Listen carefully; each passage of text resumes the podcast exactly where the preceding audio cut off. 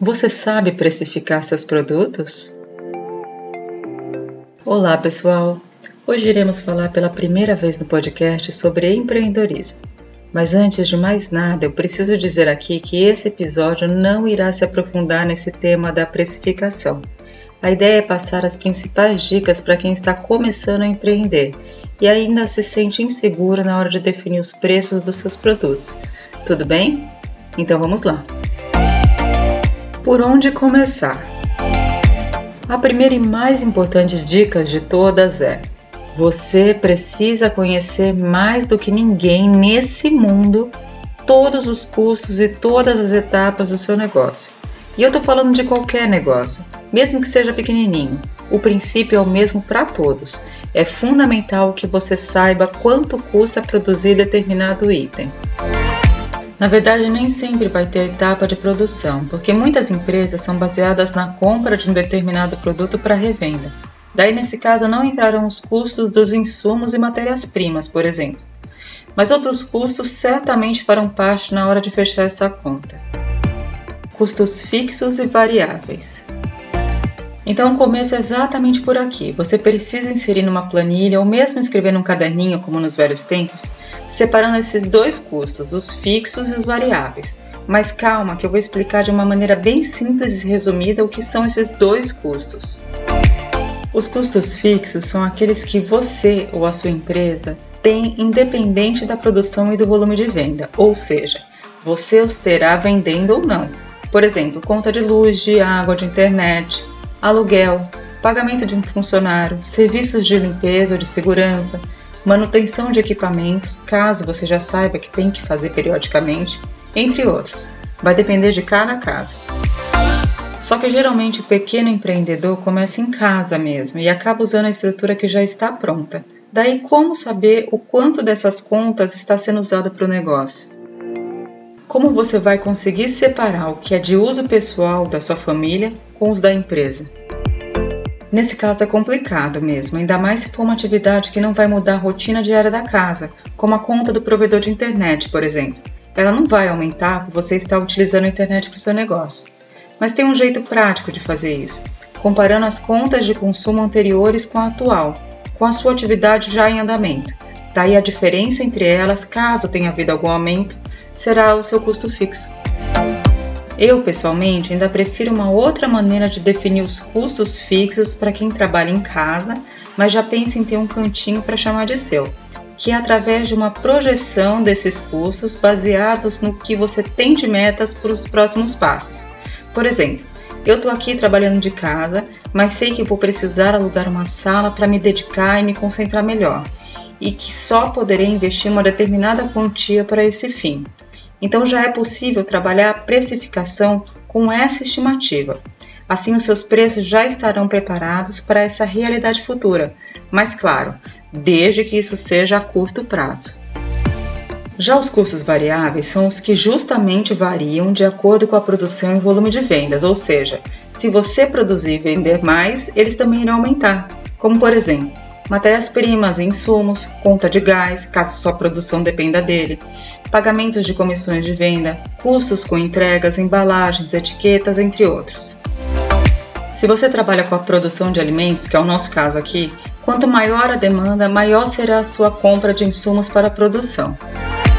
Eu lembro que quando comecei, 5 kg de polvilho eram suficientes para a produção inicial de pãezinhos, e hoje é impensável comprar embalagens menores de 25 kg, tanto pelo uso em si, como também pela negociação com o fornecedor.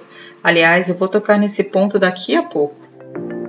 Vamos lá pôr a mão na massa. Você já mapeou seus custos e a soma deu 30 reais, por exemplo. Só que você não vai colocar esse valor assim no seu preço você vai ter que encontrar um valor proporcional à sua produção. Mais um exemplo: você sabe que esses 30 reais são referentes a 20 dias de trabalho. Você não trabalha sábados e domingos, o que é muito improvável para um pequeno empreendedor, né? Mas tudo bem. E a pergunta é: qual volume você consegue produzir nesses 20 dias? Bom, você descobriu fazendo suas contas que em 20 dias você produz 100 unidades do seu item. Daí é só dividir 30 reais por 100 e você já sabe que cada unidade de item produzido precisará ter 30 centavos embutidos para cobrir os seus custos. Deu para entender até aqui? A mesma coisa você vai ter que fazer com todos os insumos do seu produto para saber qual o custo de materiais ou ingredientes para produzir cada unidade. Dá trabalho? Dá. Mas esse negócio é o teu filho e você precisa ter esses valores na ponta da língua. Você precisa saber quanto custa produzir cada item do seu negócio. Não tem como fugir disso. Calma que já estamos quase lá. Você já sabe quanto custa produzir a unidade do seu item, certo? Agora é a parte mais subjetiva, digamos assim, porque você vai ter que definir o seu lucro e daí que entra uma parte muito importante, que é saber como estão sendo praticados os preços de produtos similares aos seus no mercado. Como estratégia, seria interessante que você conseguisse vender por um preço um pouco menor que a concorrência, já que seu item é novo e os clientes precisam de um incentivo para conhecê-lo, né? Mas você precisa ter a noção bem clara que esse preço tem que, no mínimo, cobrir os seus custos de produção. Parece meio absurdo ter que dizer isso, mas o que mais tem por aí é pequeno empreendedor tendo prejuízo sem perceber, vendendo apenas baseado no preço da concorrência, só que sem saber como o outro chegou no seu valor. Estar de olho na concorrência é importante para se ter uma referência, mas ficar obcecado por isso não é nada saudável, tá? Faça o seu bem feito, agregue o seu valor ao seu produto, faça boas negociações e você vai perceber na prática que conseguir reduzir seus custos de produção é uma arte, pois irá impactar diretamente no seu lucro.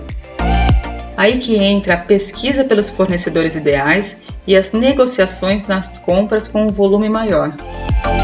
Lembra que eu falei dos sacos de 5 e 25 kg de polvilho? Em qual compra o quilo é mais barato? Claro que nos 25 quilos. A vantagem é que esse item não é perecível, então eu posso estocá-lo por mais tempo. Mas é sempre interessante procurar negociações mais vantajosas para o seu negócio, sempre com a meta de reduzir custos sem perder a qualidade, pois não adianta nada buscar apenas preço porque você tem que manter o seu padrão, ok?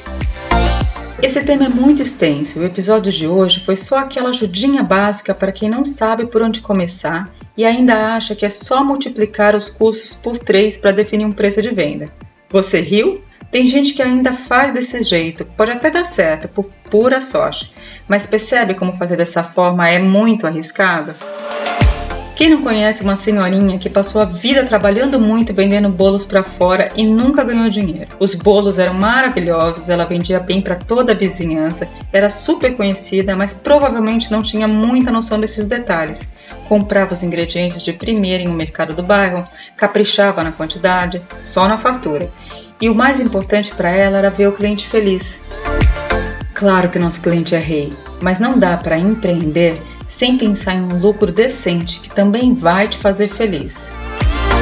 Bom, acho que é isso que eu tinha para falar hoje sobre esse assunto. Espero que tenha ajudado de alguma forma. Então marca alguém que possa se interessar por esse tema ou deixe seu comentário ou mesmo sugestões de novos tópicos lá no nosso Insta, arroba Minha Comida Especial. Vai ser muito bacana poder continuar essa conversa por lá e também por aqui em outros episódios com vocês. Chegamos ao fim desse nosso episódio. Muito obrigada pelo seu interesse. Foi muito bom poder compartilhar esse tema com vocês. E fique de olho em nosso Insta. Vocês também podem participar mandando suas perguntas e também sugestões para os próximos episódios. Então, até lá!